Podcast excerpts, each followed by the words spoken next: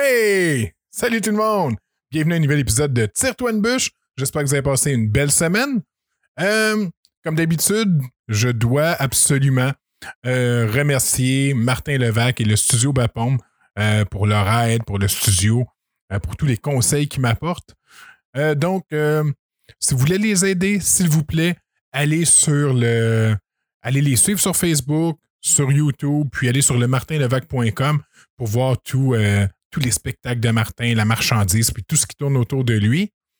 Euh, cette semaine, vite, vite, euh, en fin de semaine passée, j'ai fait quelque chose qu'on fait une fois par été, une fois par année. On est allé au marché aux puces. Euh, marché aux puces de Saint-Hyacinthe. à tous les années, on va là au moins une fois avec les enfants. On traîne le beau-père qui chiale tout le long. puis, je sais pas si c'est moi qui vieillis ou je sais pas si ça change, je sais pas si je le voyais pas avant, mais j'ai remarqué quelque chose sur les. Euh, j'ai remarqué certains détails sur les, ceux qui tiennent les stands, particulièrement les stands extérieurs. Puis là, je vous préviens, là, c'est, c'est full préjugé, là, qu'est-ce qui s'en vient. Mais euh, les, euh, les gens qui tiennent les kiosques extérieurs, c'est, ça, ça ressemble plus à l'image qu'on se fait des, des forains ou des, ou des gitans. écoute, il y avait un monsieur, ma femme est en train de essayer de dealer quelque chose. Je me souviens plus c'était quoi avec, le, avec un monsieur. Monsieur, euh, on peut même pas dire s'ils sont âgés ou pas parce qu'ils bougent pas puis ils fument tout. Fait qu'on sait pas qu'est-ce que. S'ils si, ont 40 ans ou 70 ans, ils se ressemblent tous. Avec le monsieur, grosse bédaine, assis dans sa chaise, euh, dans sa chaise de, camping. Et, il s'est jamais levé. Là. Il était assis, là, Ouais, ouais, ouais, ça, là, ça va valoir cher plus tard. Fait que, fait que pendant 5-10 minutes, ma femme a dit que le monsieur assis dans le fond de la chaise, n'a jamais pris à peine. Pour lui, ça valait pas la peine de se lever. Euh, j'ai vu un, vendeur de balayeuses avec. Euh, euh, vendait des balayeuses usagées avec un petit fond de racisme là, dans le fond, là, qui me parlait Ouais, le noir, lui, l'autre fois, il m'a fait ça. Euh, puis, euh, ça, c'est c'est juste spécial l'ambiance euh, que. tu vois que ça, euh, ça, évolue, mais tous les vieux vendeurs qui vendent des vieilles cochonneries, c'est tout le temps, ouais, ça, là, euh, elle vend pas cher, là, mais ça va faire ta fortune dans 10 ans, cette histoire-là. mais les enfants adorent aller au marché aux puces, ils amènent leur argent, ils dealent, ils s'achètent des petites patentes, ils ont du plaisir. Puis, euh, ben c'est ça. Puis, on traîne un beau-père qui, lui, il chiale qui fait chaud, qui fait fret, qui a faim, qui a soif, mais ça, c'est mon beau-père. Donc, euh, cette semaine, j'ai reçu euh, Dave Turcotte. Dave Turcotte, c'est dans, notre coin, dans la, région du Haut-Richelieu. Ça a été pendant très longtemps débuté du Parti québécois.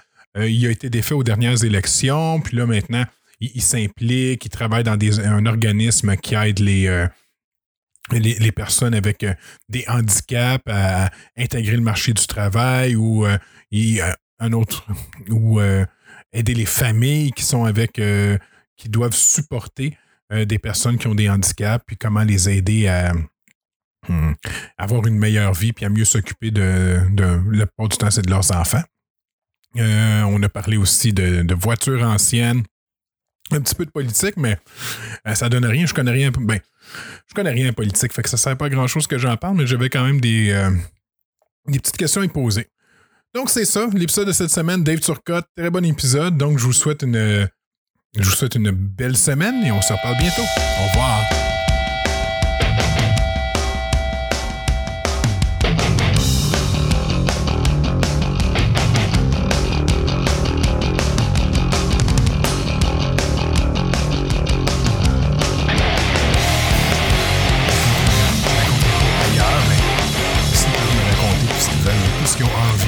L'impression que c'est off the record.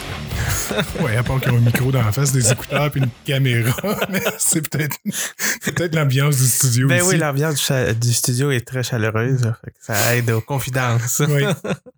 Bienvenue, Dave. Euh, Dave Turcotte. Es-tu toujours. Euh, est-ce que tu penses. Euh, es-tu encore. Ben, es encore lié au Parti québécois, j'imagine? Ben oui, j'ai mes convictions. c'est bien sûr, je demeure un, indépendantiste convaincu. Mm-hmm mais euh, je suis un peu moins euh, impliqué politiquement euh, activement, disons ça comme ça. Là. Je fais de la politique d'une autre façon maintenant. Oui, ben c'est ça. la dernière fois qu'on s'est rencontrés, je pense que c'était dans une fête, euh, fête de la Saint-Jean-Baptiste à Mont-Saint-Grégoire. Puis, euh, je pense que c'est pour. Fait... Ouais, ben j'ai des j'ai différents contrats quand même. Là. Il faut, faut vivre. Hein. Il faut mettre du, pain sur la table, comme on dit. Donc, euh, c'était pour le, Centre d'action bénévole d'Iberville et de la région. Donc, je les, je les aide à être davantage présents à Mont-Saint-Grégoire. C'était la fête nationale. J'organisais leur kiosque et leur visibilité là-bas. Puis sinon, je m'occupe beaucoup des parents d'enfants handicapés. Euh, il y a quand même, on le voit, 36 000 enfants au Québec qui sont handicapés. Leurs parents vivent différentes réalités selon le niveau d'handicap de l'enfant. Euh, l'organisme pour lequel je travaille est l'Étoile de Pachot, euh, qui est vraiment pour les enfants lourdement handicapés. Donc, euh, mon rôle, c'est de faire des représentations auprès du, gouvernement, des députés de tous les partis politiques.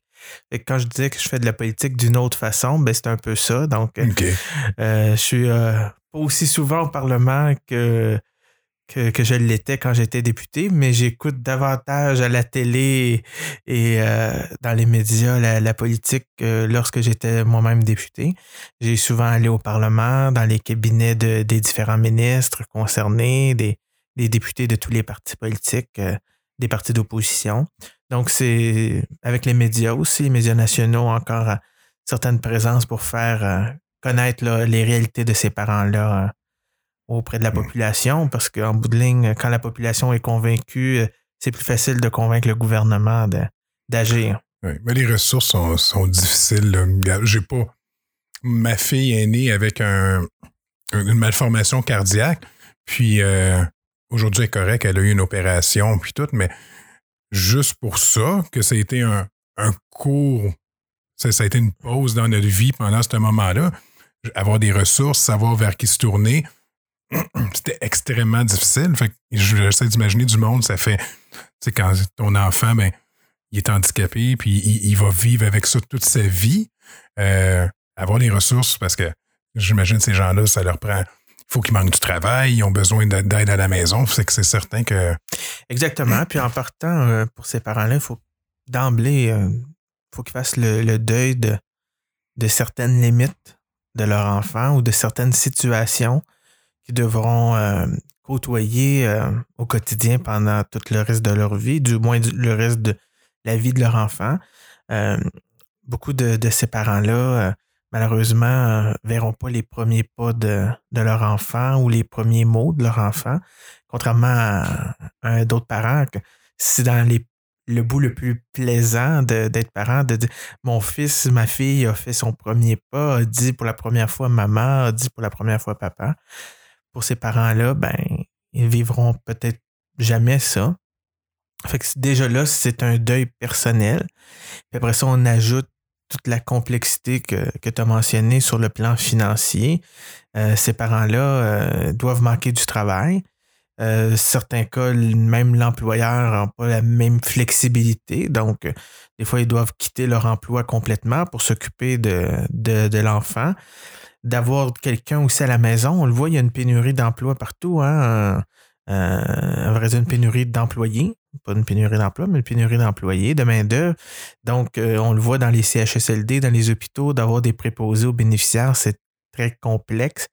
Ben, à la maison, c'est encore plus complexe quand cette personne-là doit se déplacer pour quelques heures, souvent le matin, arriver à la maison à 6 h, 6 h 30 le matin, euh, donc, euh, qui veut se lever le matin à 3h30, 4h, se préparer, puis faire une demi-heure, une heure de route pour aller chez les clients, chez la famille pour s'occuper de l'enfant, puis après ça, revenir chez eux et revenir pour l'heure du souper ou la soirée.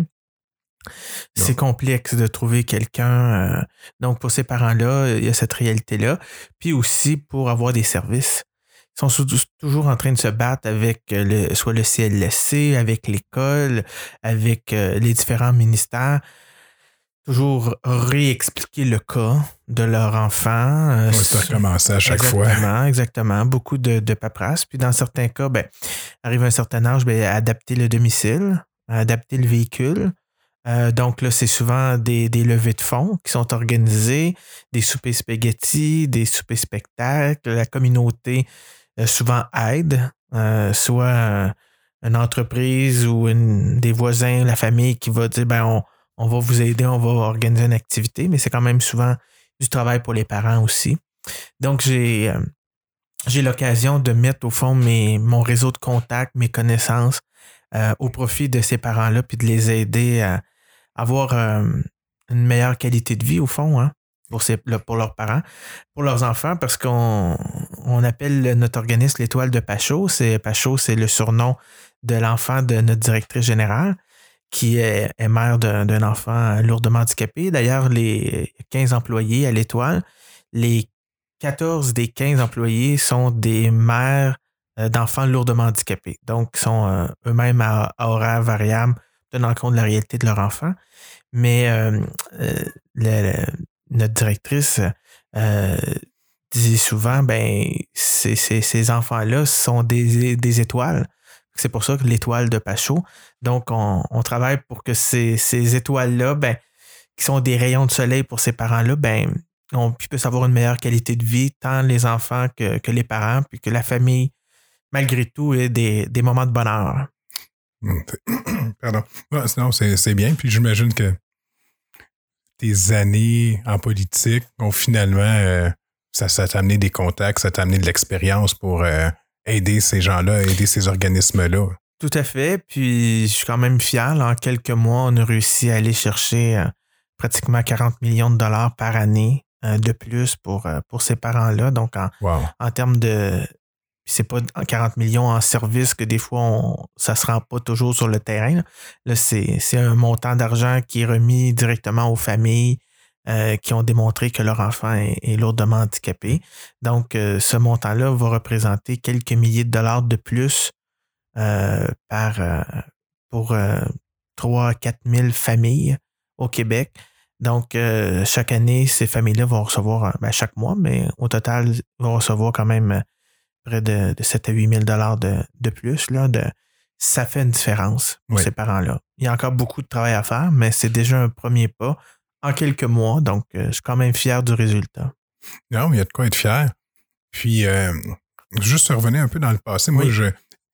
C'est impressionnant. 24, 24, 25, 25 ans. J'ai été élu à, 25 ans, mais ma première élection, j'avais 23 ans. J'ai perdu à ma première. OK. Mais quand même, à 25 ans, c'est est-ce que tu étais le plus jeune député à l'époque qui avait été élu? Euh, ben, j'étais le plus jeune de l'histoire de la circonscription de Saint-Jean, mais au Parlement, il y en avait deux plus jeunes que moi à ce moment-là, mais de quelques mois seulement de différence. Mais je fais partie de la courte liste des, plus jeunes. Si j'avais été élu la, ma première élection en 2007, j'aurais été le plus jeune de l'histoire. OK. Mais bon, on fait pas ça pour battre des records. Non.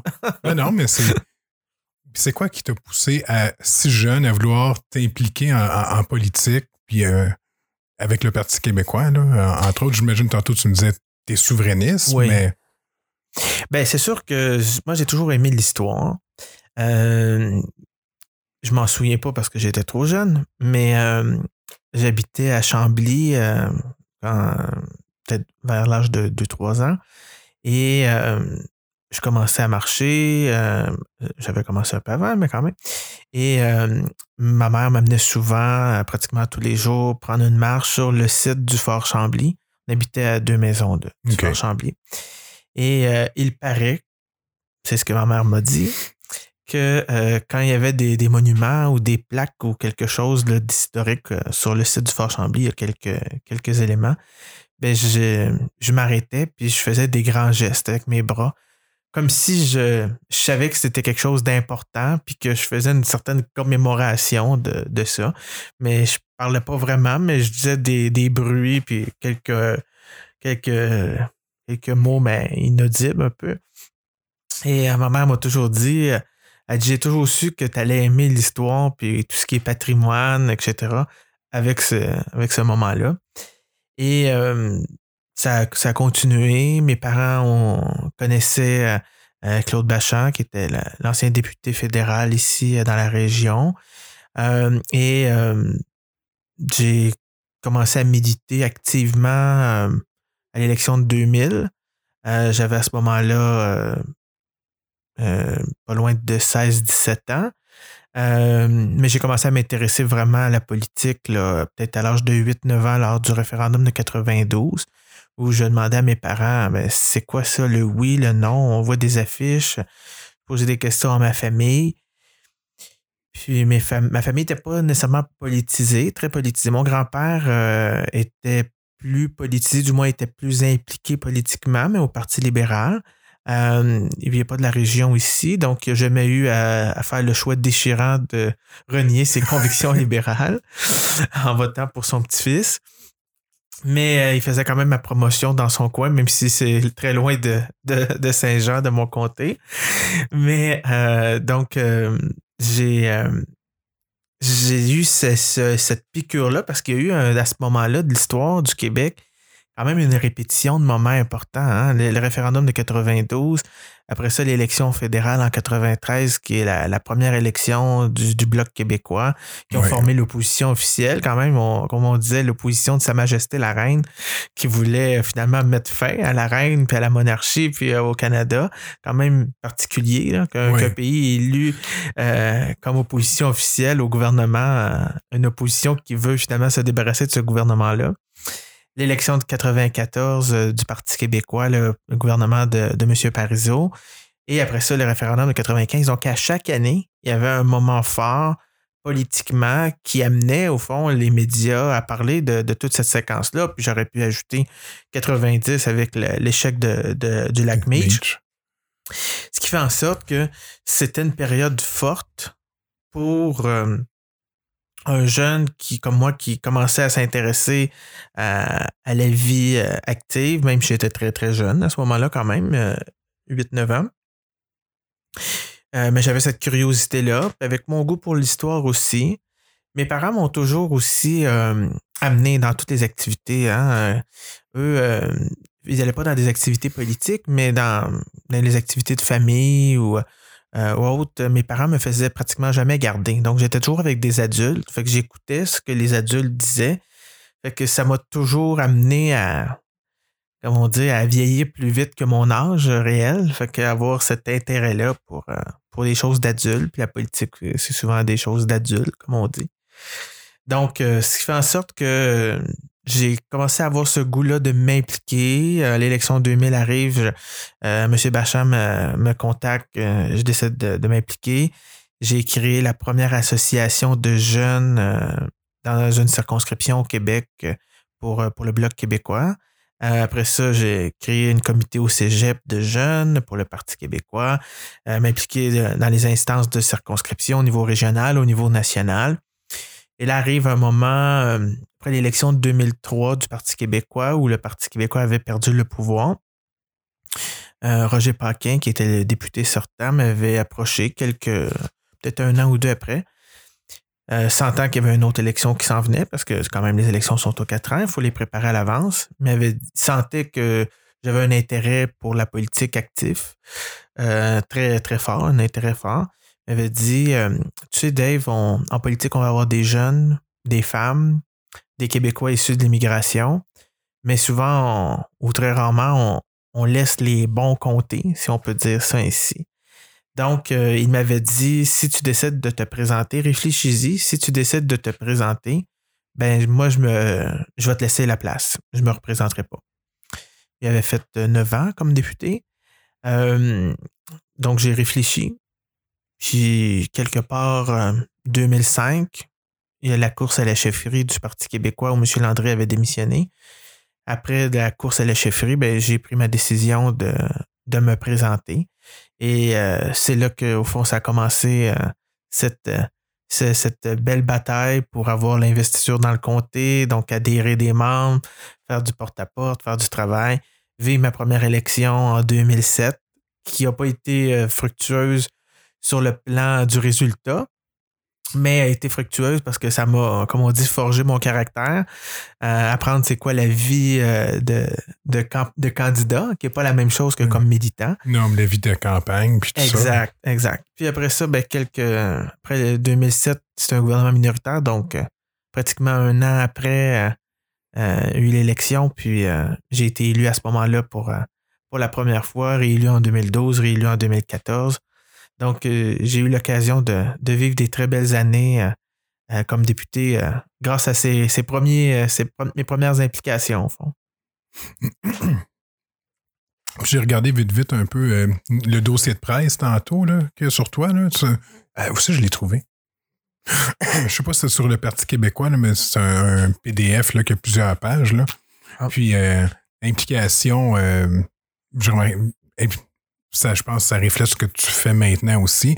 Mais tu semblais être très actif, très impliqué au niveau de, de tout ce qui est euh, social, de l'aide. C'est.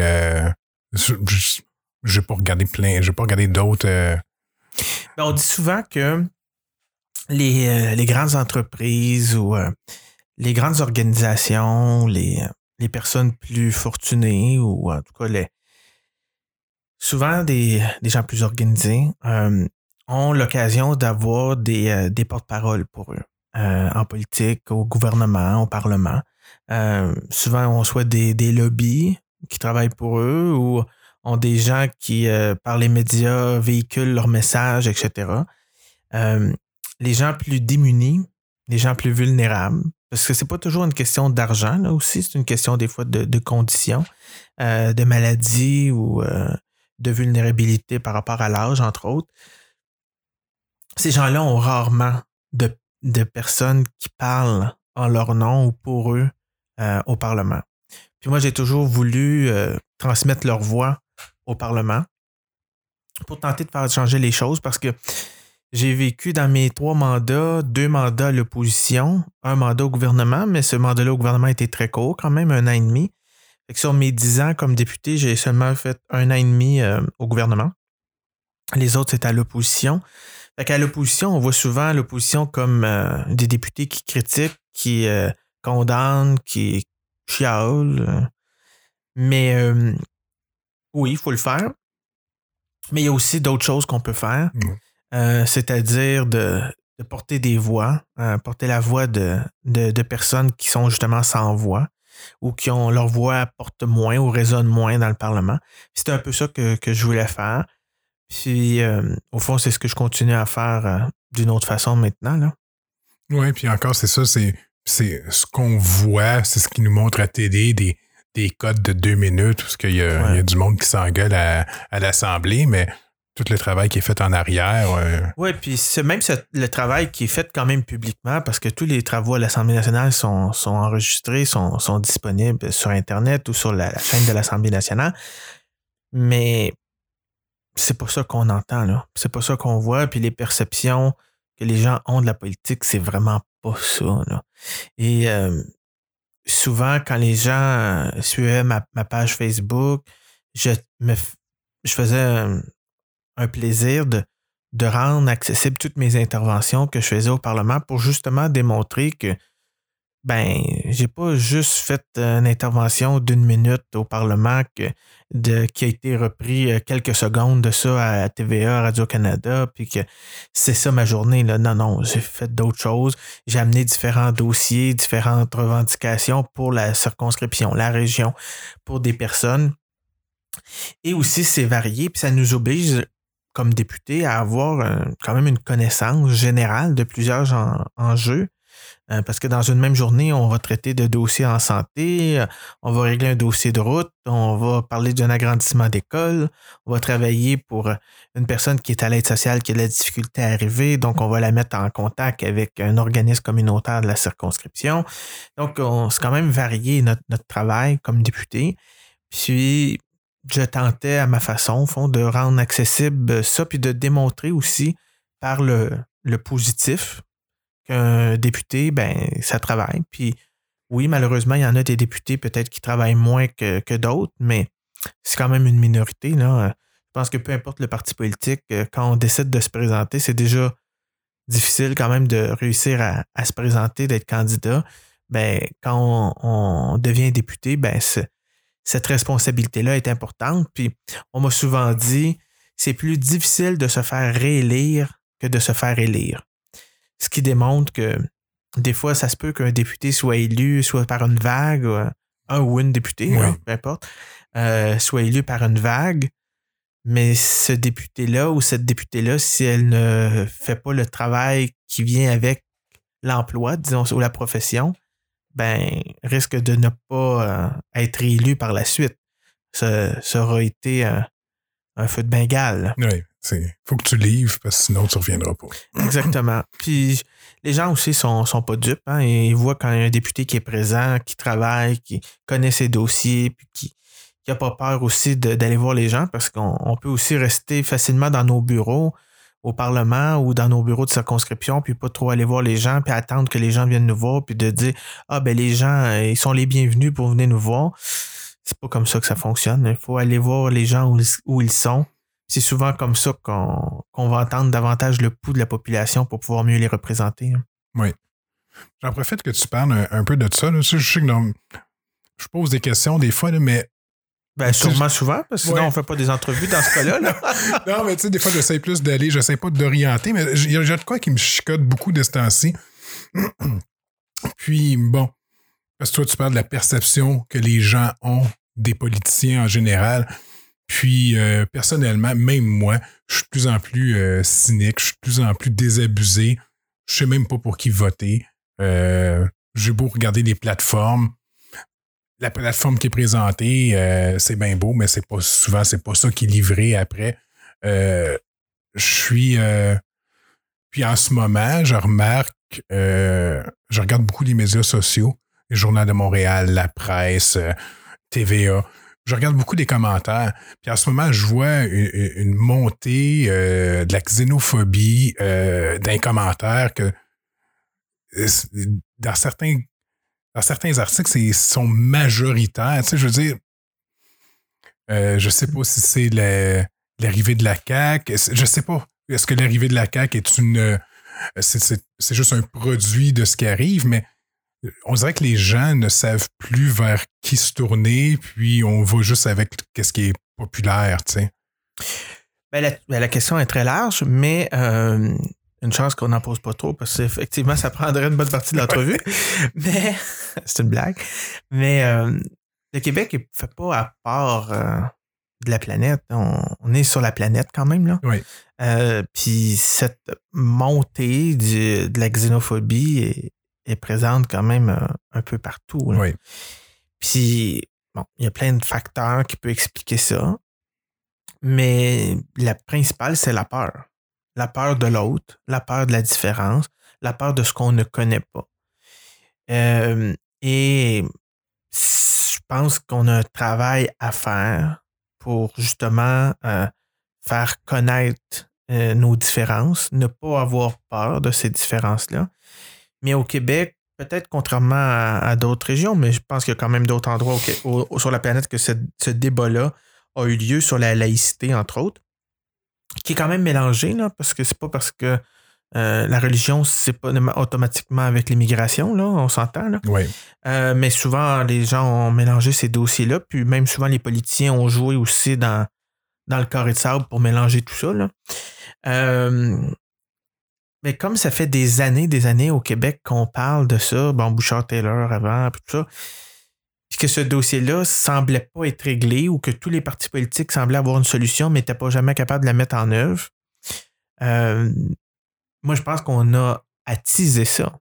À chaque fois qu'une élection arrivait ou un problème d'accommodement arrivait dans les médias, ben on rajoutait une bûche dans le poêle. Là. Oui. Fait que là, à un moment donné, il fallait couper l'air. Quand on veut éteindre un feu, ben il faut enlever l'air, puis le, feu s'éteint. Mais à un moment donné, il ne faut pas toujours en rajouter des bûches dans le poêle.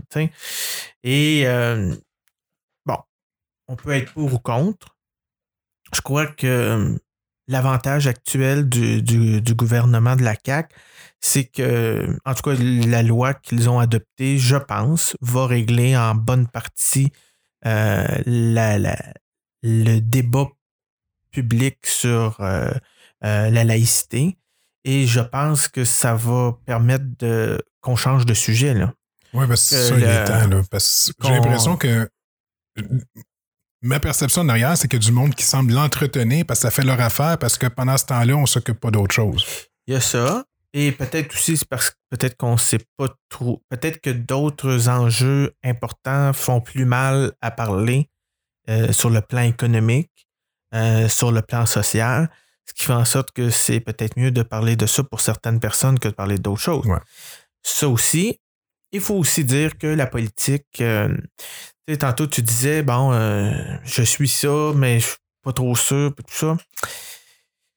Tu sais, je veux pas avoir de l'air moralisateur, mais moins que les gens suivent la politique ou s'informent sur la politique ou s'impliquent en politique, plus les politiciens sont libres de faire ce qu'ils veulent bien faire. Et un politicien qui va se dire, ben, peux bien pas respecter mes promesses, euh, qui va le savoir, Qui va avoir lu ma plateforme? Qui va me poser des questions? Qui va me challenger? Et euh, c'est pas d'hier, là. C'est pas en une année qu'on change ça. C'est pas en une année qu'on atteint le seuil que nous sommes rendus là. Euh, je pense qu'on n'est pas dans les pires endroits de la planète. Là. On a quand même environ 70% de la population qui se déplace pour aller voter, 60% c'est tout dépendant des élections. On a quand même la majorité des gens qui se déplacent pour aller voter, tout dépendant quand il y a des enjeux. Peut-être qu'en changeant de cassette tantôt de la laïcité, bon, pas pour trahir mon âge, mais si on change la cassette, ben peut-être qu'on va attirer de nouvelles personnes, puis on va donner le goût aux gens de, s'intéresser davantage à la politique. Mais c'est sûr que euh, le réflexe, c'est facile de dire ben, on peut bien faire prendre telle décision ou de ne pas prendre telle décision, sachant que bon ben les gens s'en occuperont pas, puis on n'aura pas de. Les gens s'en souviendront plus à l'élection de toute façon. Ce discours-là ambiant fait en sorte qu'on les politiciens entretiennent euh, l'apathie de la population. Puis la population, ben, sachant que les politiciens pensent comme ça, ben, ben de toute façon, ils vont faire ce qu'ils veulent. Mais moi, j'ai vu par mon implication que c'est pas c'est pas toujours vrai. Euh, puis je pense qu'il faut travailler justement à démontrer que ce n'est pas la, la norme. C'est pas ce qu'on devrait avoir comme norme. J'étais un des seuls députés, puis là maintenant, je sais qu'il y a un certain nombre de députés qui le font. Là. Euh, moi, à chaque année, ah, ben, pas chaque année, à chaque élection, je prenais des engagements électoraux et à chaque année, je rendais public l'état d'évolution de mes engagements électoraux dans un document qui était rendu disponible sur mon site Internet. Et je faisais une activité, bon, genre 5 à 7 de Noël, où j'invitais tous les gens des organismes, les décideurs, la population à venir recueillir le, le document. Euh, ceux qui voulaient avoir papier, ou de me poser des questions, ou moi, je le présentais au fond gens.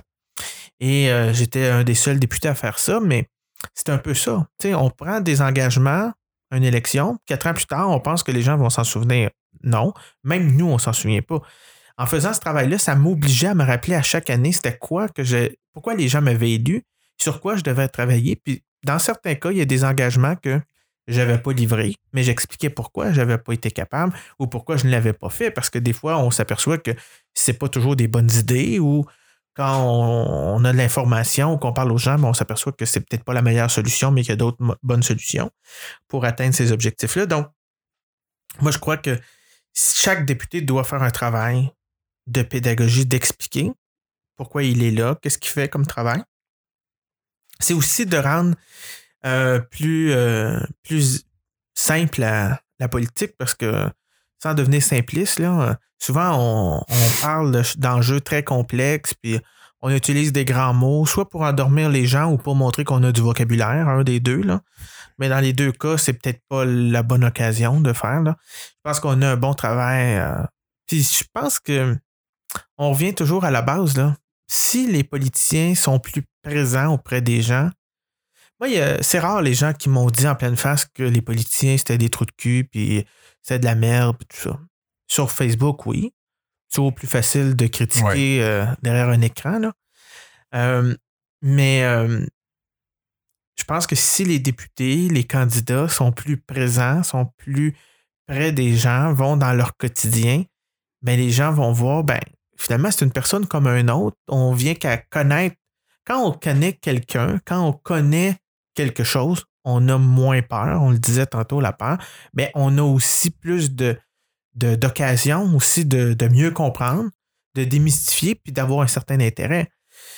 Donc, euh, je pense qu'on s'en sortira pas. Là. Je pense que dans, ce cas-ci, dans ce débat-là, tant les médias ont un travail à faire pour pas juste parler du négatif puis de l'engueulade ou du mot de travers qu'un député ou une députée ou un ministre dit, mais d'y aller aussi plus sur le fond. Euh, autant que les politiciens ont un travail à faire de se rapprocher de la population, d'être plus transparents, d'expliquer davantage leur travail, ce qu'ils font, puis ce qu'ils devraient faire. Et au même titre, la population, peut-être euh, avoir euh, une oreille peut-être un peu plus attentive ou peut-être dans certains cas mettre de côté certains préjugés qu'on peut avoir facilement parce qu'on se les, on se les fait dire, on se les fait répéter pendant des années. Là. Oui. On s'est conditionné à penser le même. Mais c'est un travail en réalité à tous les niveaux, tu sais. Exactement. Exactement. Puis moi, ce que je faisais aussi, euh, c'est à chaque année, j'allais dans les, euh, les, groupes d'histoire euh, de secondaire des écoles de la circonscription pour justement expliquer aux jeunes c'est quoi un député, ça sert à quoi, répondre à leurs questions. Puis souvent, les jeunes me réécrivaient ou me parlaient quelques années plus tard, puis disaient Ah, vous êtes venu me voir à l'école, je me, je me souviens de vous. Puis, ils ne se souvenaient pas tous de ce que j'avais dit, mais ils se souvenaient que le député avait pris la peine d'aller les voir. Donc, c'est un peu aussi notre travail. Puis, euh, puis des fois, c'est des gestes bien banals aussi, là, comme tu sais, euh, pour les gens, le député, c'est le premier contact, souvent le seul contact avec le gouvernement. Parce que le gouvernement, c'est compliqué, c'est c'est bureaucratique, puis c'est correct, il y a des règles. Mais le député, c'est aussi une façon pour les gens d'avoir contact avec les différents ministères pour régler leurs dossiers. Puis le bureau de comté, bien souvent, ils sont ouverts aux mêmes heures que les ministères, c'est-à-dire du 9 à 5, euh, du lundi au vendredi. Quand on est présent les soirs ou les fins de semaine dans les activités, ben, c'est une façon de prendre contact avec notre population puis d'être au diapason avec elle. Mais moi, je faisais aussi, euh, encore là, euh, il n'y avait pas beaucoup de députés qui faisaient ça mais mon, bureau de circonscription est ouvert les lundis soirs jusqu'à 20h. Parce que les lundis, vendredis, les députés sont dans les circonscriptions. Le lundi, c'est souvent les rencontres avec les citoyens. Fait que moi, j'ouvrais le, lundi soir jusqu'à 20h, disant aux gens, ben, vous, par vos impôts, vos taxes, vous payez mon salaire, vous payez le loyer que, que j'occupe, vous payez les attachés politiques qui travaillent pour moi, ben, c'est la juste, la moindre des choses que vous avez un rendement sur votre investissement, si on peut dire, puis que vous ayez accès à moi. Sinon, vous preniez congé de votre travail pour venir voir le député. C'est pas, pas logique. Là. Donc, euh, on devrait être justement accessible aux gens.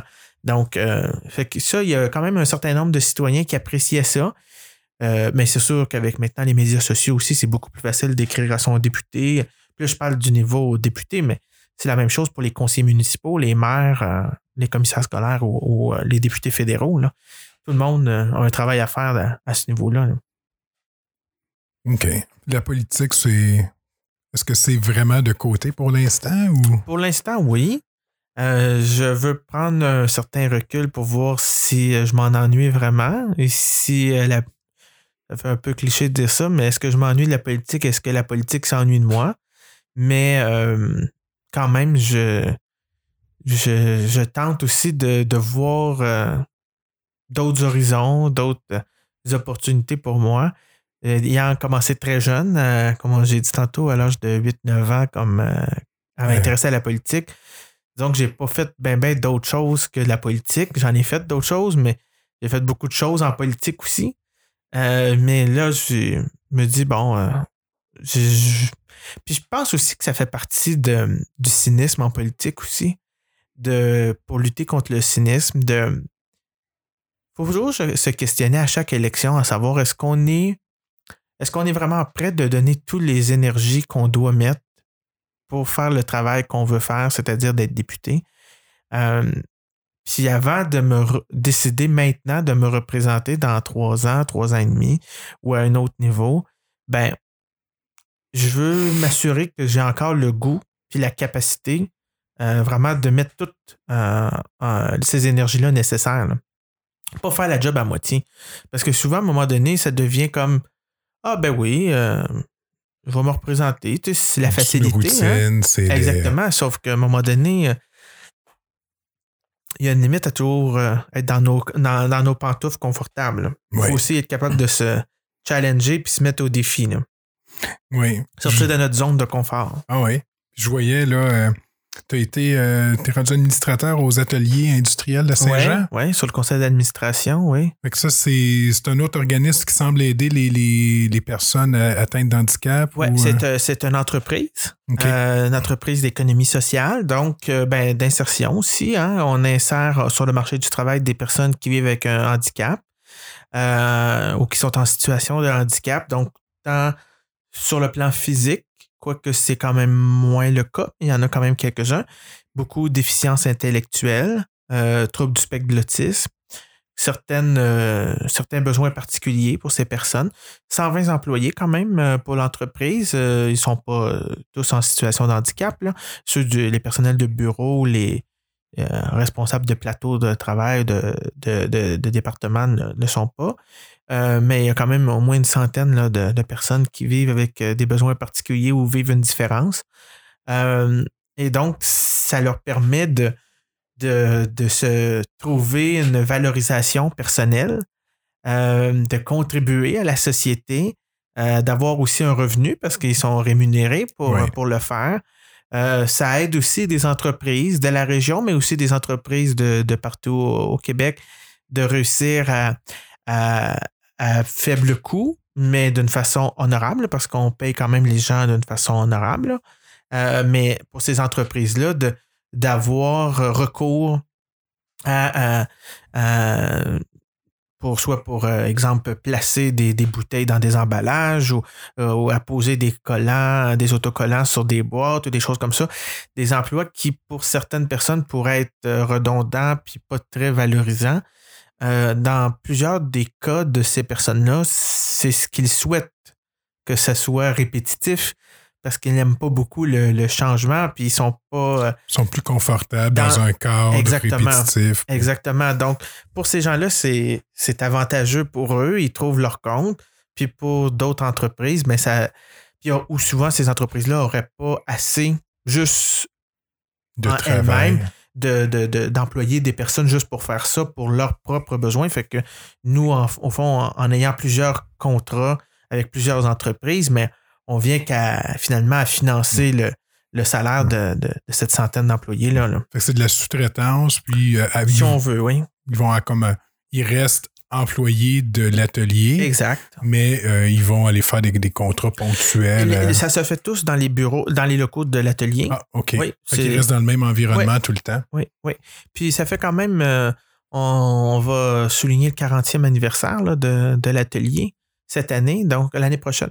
Donc c'est quand même une institution dans la région qui crée des emplois, qui améliore leur qualité de vie, qui leur donne une valorisation à ces personnes qui aident nos entreprises. Euh, donc, c'est du gagnant, gagnant, gagnant, gagnant. À plusieurs niveaux. Exact, exact. Oui. Puis souvent, puis même aussi pour les parents, tu sais, tantôt on parlait des parents d'enfants handicapés. Euh, bon, il y a des enfants lourdement handicapés qui ne pourraient pas occuper de tels emplois, mais euh, j'ai beaucoup travaillé sur le dossier de la déficience intellectuelle, entre autres, les personnes qui vivent avec une, déficience. Euh, et ces personnes-là, souvent, veulent faire quelque chose, mais ça prend un certain encadrement. Ne peuvent pas rester à la maison toute la journée. Euh, l'école, pour eux, termine à 21 ans. Fait que après le 21 ans, il arrive quoi à ces personnes-là? Et là, souvent, les parents ont une inquiétude. Donc, pour ces parents-là, de savoir que leur enfant est entre bonnes mains dans un milieu sécuritaire pour eux, euh, pour ses enfants, mais ses enfants.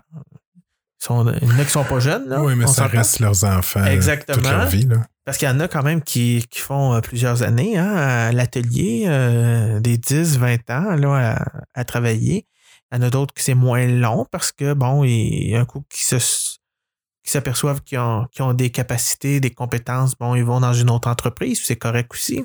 C'est un tremplin pour eux autres. Exact, exact. La plupart restent à l'atelier, mais quand même, il y en a qui, euh, qui quittent pour d'autres horizons. Puis il y en a aussi qui s'aperçoivent que c'est pas fait pour eux aussi. Là. Ça, ça, arrive. Mais euh, c'est une autre façon aussi en l'insertion en emploi ou le, la, valorisation professionnelle ou sociétale de ces personnes-là, c'est aussi un enjeu euh, important. Au même titre qu'on pourrait parler du logement, la vie amoureuse, beaucoup de défis pour ces personnes-là aussi. Quand on voit que pour les, les jeunes filles qui vivent avec une déficience intellectuelle, j'essaie de me rappeler la statistique, je pense que c'est 40, 40 ou 60% de plus de cas d'agression sexuelle pour ces jeunes filles-là parce qu'ils sont vulnérables, on se, on se dit. Donc, souvent aussi, dans, dans, le milieu de travail, ça devient compliqué euh, ou des craintes hein, pour, euh, pour ces, personnes-là. Donc, euh, l'atelier permet de justement de, développer des habiletés, des compétences, puis une assurance pour ces personnes-là. Ça devient un peu comme un safe space pour eux autres. Puis, je sais pas, à force d'être en contact aussi avec un paquet d'autres gens, il doit une certaine éducation qui se fait à force de jaser avec les autres. Exact. Puis il brise l'isolement aussi parce que sinon, il, il, régresse. Hein. Tous les tous les, acquis qu'ils ont développés en allant à l'école jusqu'à 21 ans, euh, après, ça tombe. Si c'est pas entretenu. Euh, Donc là, en ayant sur le marché du travail, soit à l'atelier ou dans d'autres plateaux de travail qui existent, ou un certain nombre, des fois, travaillent dans la région. Hein, on le voit, là, euh, entre autres au cégep, il y en a un certain nombre qui s'occupent du recyclage. Il y a des, beaucoup de restaurants aussi de la région qui, qui en engagent là, dans les cuisines, etc. Mais ces jeunes-là, euh, je devrais pas dire ces jeunes-là parce qu'ils sont pas tous jeunes, mais ces personnes-là euh, sont vraiment fiers de, de, faire ça et ils maintiennent leurs acquis, même en développent davantage. Puis ça, ça vient d'un changement de société assez important. Euh, il y a un certain nombre d'années, peut-être encore une vingtaine d'années, trentaine d'années, quarantaine d'années, on était dans une société à travers la planète, ce n'était pas juste au Québec, mais beaucoup dans l'institutionnalisation des personnes. Euh, dans on va les placer pour le temps qui leur reste. Hein.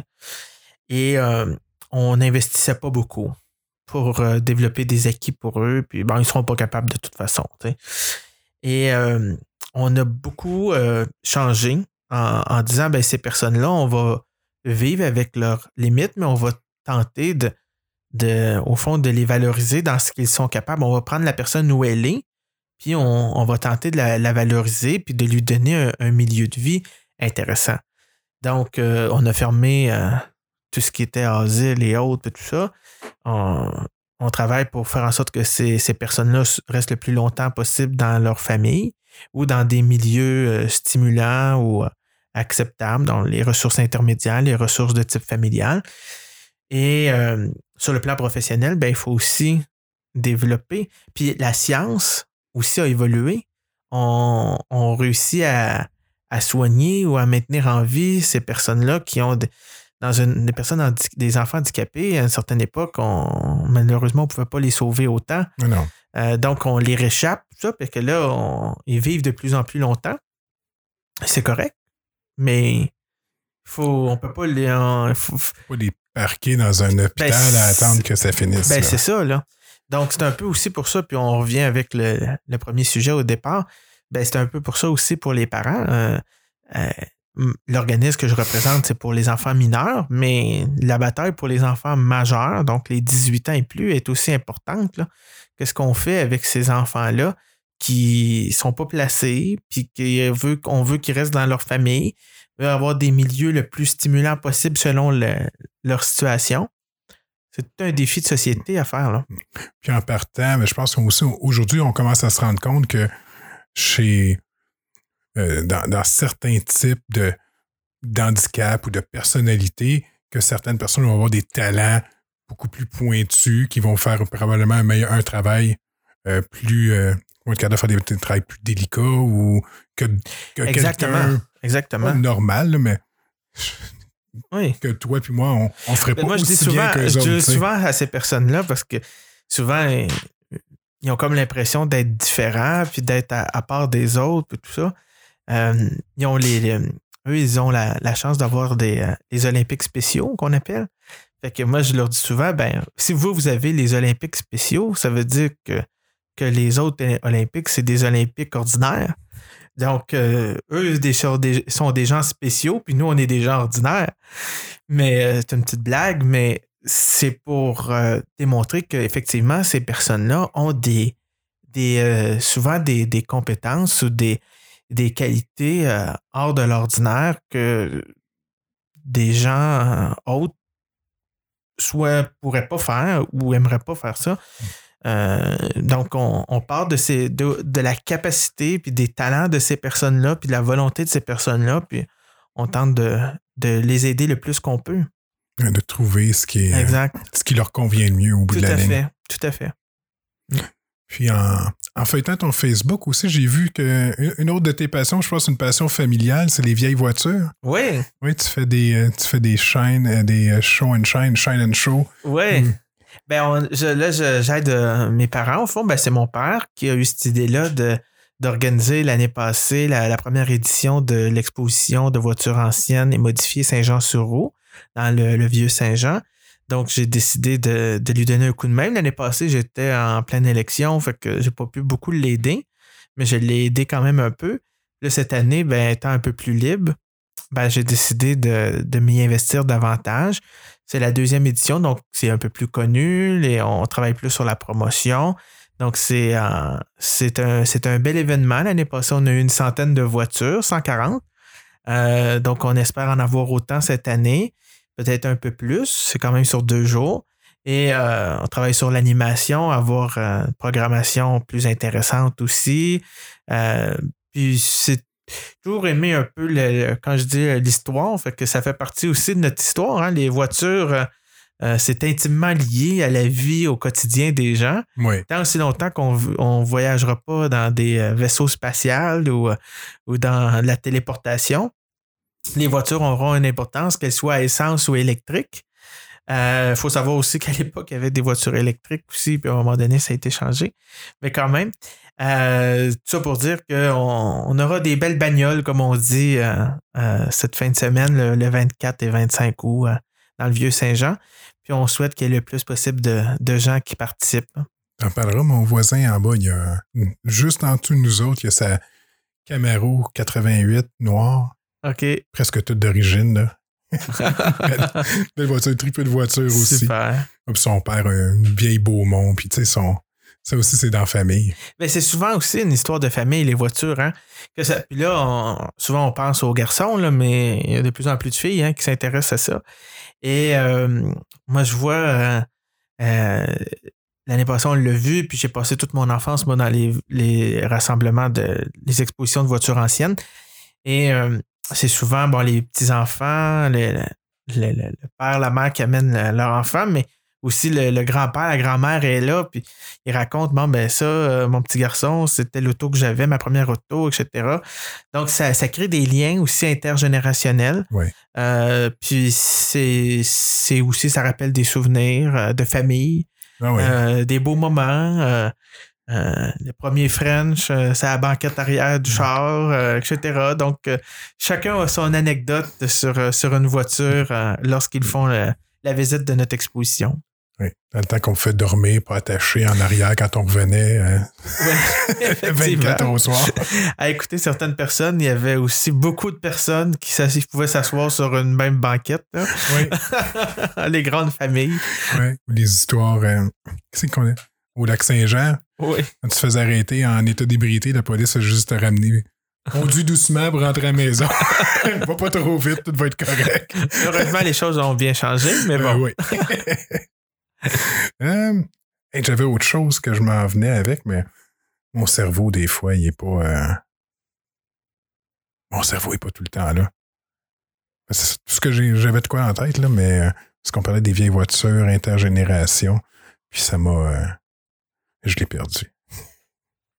Ah, ben c'est ça, c'est pas que je l'ai d'en face depuis tantôt. Ah. je vois que tu as ton chandail des Montgolfières. Ben oui. Tu es impliqué dans les Montgolfières euh, ben oui, on m'a demandé d'être ambassadeur euh, pour l'international de Montgolfières.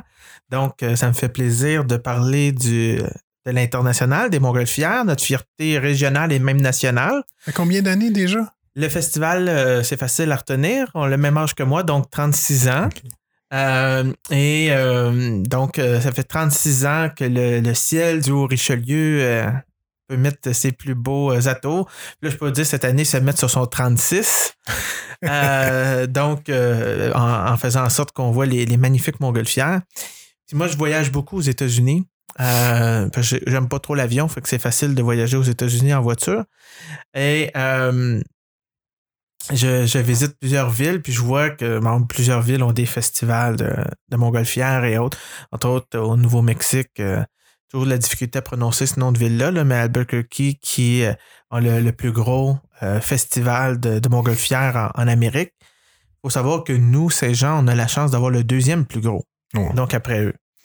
Et euh, moi, je crois que c'est une, vraiment une fierté pour notre région. C'est une carte de visite extraordinaire. Euh, partout où je vais, euh, tant au Québec, aux, États-Unis, quand je parle de, Saint-Jean-sur-Richelieu, les gens reconnaissent Saint-Jean-sur-Richelieu pour les montgolfières. C'est souvent ça. Ah oui, les montgolfières. Hein? Donc, fait que on est Saint-Jean-sur-Richelieu, mais on pourrait aussi dire Saint-Jean sous les Montgolfières. Donc, euh, c'est vraiment une fierté pour notre région. Puis, euh, ça n'a pas toujours été facile dans les dernières années pour l'international. La météo n'a pas aidé. Euh, et cette année, il y a vraiment, mais on le sentait depuis un certain nombre d'années, mais cette année, il y a vraiment une volonté de renouveler l'international, de faire en sorte que les, les festivals soient plus présents dans la communauté que ça ne soit pas juste les huit jours du festival, les neuf jours du, du festival, mais que ça soit à l'année aussi, cette fierté-là d'avoir les montgolfières ici, d'avoir autant de pilotes aussi qui, euh, qui sont de la région. Euh, donc, euh, ça me fait plaisir d'avoir accepté leur invitation d'être ambassadeur et de, faire la, promotion de, de, nos montgolfières, ce que j'aurais fait de toute façon, mais là, c'est toujours plus facile quand on a une, le titre d'ambassadeur officiel. C'est ça, on va dire ça comme ça. Mais euh, puis c'est un peu pour ça que je disais, euh, je l'ai dit sur euh, mes médias sociaux, puis je le dis aux gens. Au fond, il faudrait tous être des ambassadeurs. à notre façon, on peut maintenant, avec, avec les médias sociaux, avec nos réseaux, avec notre famille, avec nos collègues de travail, de, de parler de, de cette fierté-là. Euh, puis souvent, par le passé, on a vu, puis on le voit encore un peu cette année, mais moins, euh, certaines personnes qui ont des critiques à l'endroit du festival. Ben, cette publicité-là, négative, malheureusement, fait en sorte que des fois, on, attire moins de personnes. Euh, il y, a, eu des, choses malheureuses par le passé ou des moments moins, moins agréables, mais il y a vraiment une volonté de changer ces choses-là, puis de se rapprocher davantage de la population. Euh, depuis deux ans, il y a une journée qui est offerte gratuitement aux citoyens de la ville de Saint-Jean-sur-Richelieu. Donc, c'est une façon aussi de redonner à la communauté. Euh, il y a quand même des investissements importants de la ville qui sont faits dans le festival. Donc, c'est une façon de redonner euh, aux contribuables municipaux. Fait que c'est. puis on a une belle programmation cette année. On a plus de montgolfières que, que les dernières années. Euh, le site a été revampé aussi de nouvelles zones euh, d'animation pour, euh, pour la famille, pour, pour toute la famille, au fond, de tous les âges. Donc, ce sera une très belle édition cette année aussi. Ah, c'est le fun. Moi, c'est. Moi, je restais à Mont-Saint-Grégoire. Fait que le soir, on sortait ah, tout ben voir s'il s'en venait ah, vers ben oui, ben là, vous étiez sur la piste d'atterrissage, l'officiel. Ah, oui. ah, non, on courait. Je me souviens, j'avais 9-10 ans, on courait dans les champs quand on envoyait une atterrir pour aller la voir. c'est vrai que ça fait longtemps. Ah, ben c'est le fun. Euh, y a-tu autre chose que tu voulais? Euh, les gens peuvent te suivre sur euh, Facebook, Dave exact. DaveTurcotte.québec sur, sur ma page Facebook, Instagram, Twitter, Snapchat, tous les médias sociaux, j'y suis. All right. ben, écoute, merci beaucoup, Dave, de t'être déplacé. Puis, je te souhaite beaucoup de succès. J'espère que si mon podcast continue, tu viendras me parler de tes autres projets euh, dans Ça va me faire plaisir. Ça va me faire plaisir. Merci, Dave. Au revoir.